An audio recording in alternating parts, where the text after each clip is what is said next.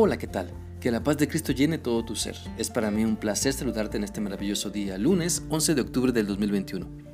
Te animo para que sigamos meditando en lo que la Biblia nos enseña en la carta de Santiago capítulo 2 y vamos a leer los versículos 17 al 19. Este pasaje dice así. Como pueden ver, la fe por sí sola no es suficiente a menos que produzca buenas acciones, está muerta y es inútil. Ahora bien, alguien podría argumentar, algunas personas tienen fe, otras buenas acciones, pero yo les digo, ¿cómo me mostrarás tu fe si no haces buenas acciones? Yo les mostraré mi fe con mis buenas acciones. Tú dices tener fe porque crees que hay un solo Dios. Bien hecho, aún los demonios lo creen y tiemblan aterrorizados. Por medio de este pasaje de la Biblia, Dios nos está enseñando que la fe sin obras no nos ayuda a dar un buen testimonio, un testimonio correcto. No nos ayuda a que las personas se den cuenta de que estamos siguiendo a Cristo. La fe que solo es intelectual no sirve de mucho.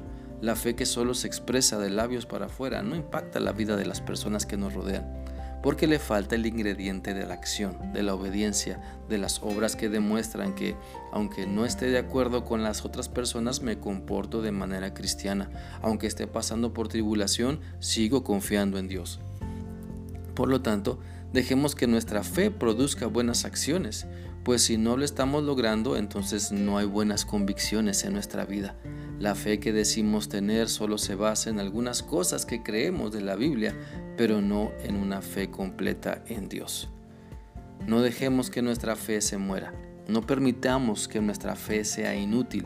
Busquemos a Dios para que nos ayude a ser fortalecidos en nuestra fe. Aceptemos el desafío que Dios nos hace de creer y obedecer, porque hay más bendición hay más bendición cuando practicamos lo que decimos creer que cuando solo hablamos y hablamos, pero nuestros hechos no reflejan lo que decimos.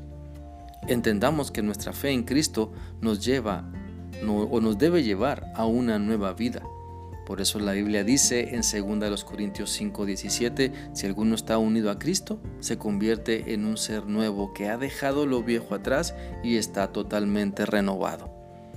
Entonces esa nueva vida en Cristo, esa renovación que nos está llevando al cambio para creer que solo Cristo nos salva, esa nueva vida en Cristo nos debe llevar a demostrar con buenas acciones nuestra fe, porque la renovación que Cristo hace en nuestra vida se demuestra con hechos, se demuestra con un cambio de corazón que antes era más duro que la piedra y ahora es de carne, capaz de dejarse guiar por Cristo.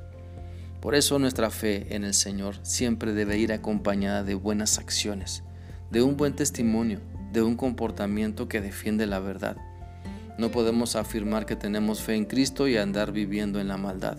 No podemos decir que creemos en Dios y comportarnos de manera vil. Por eso dejemos que nuestras buenas acciones afloren, porque creemos en lo que Dios nos dice en su palabra y porque estamos, nos estamos esforzando en vivir como Dios quiere que vivamos. Dejemos entonces que la bondad triunfe sobre la perversidad. Dejemos que el amor triunfe sobre la amargura. Dejemos que el perdón se manifieste por encima de las ganas de venganza. Dejemos que el fruto del Espíritu triunfe sobre el fruto de la carne. Pues de eso se trata la buena fe, de presentar un buen testimonio que deje bien claro que Cristo nos está cambiando para bien y para siempre, que lo perverso ha quedado atrás ha quedado fuera de nuestra vida y ahora nuestro mayor enfoque es vivir de acuerdo a lo que Dios me está mostrando en su palabra. Si has recibido a Cristo, si le estás siguiendo, deja que tus buenas obras hablen bien de ti, pues tus hechos de amor en donde quiera que estés son de mayor bendición que las palabras que no tienen respaldo de un buen testimonio.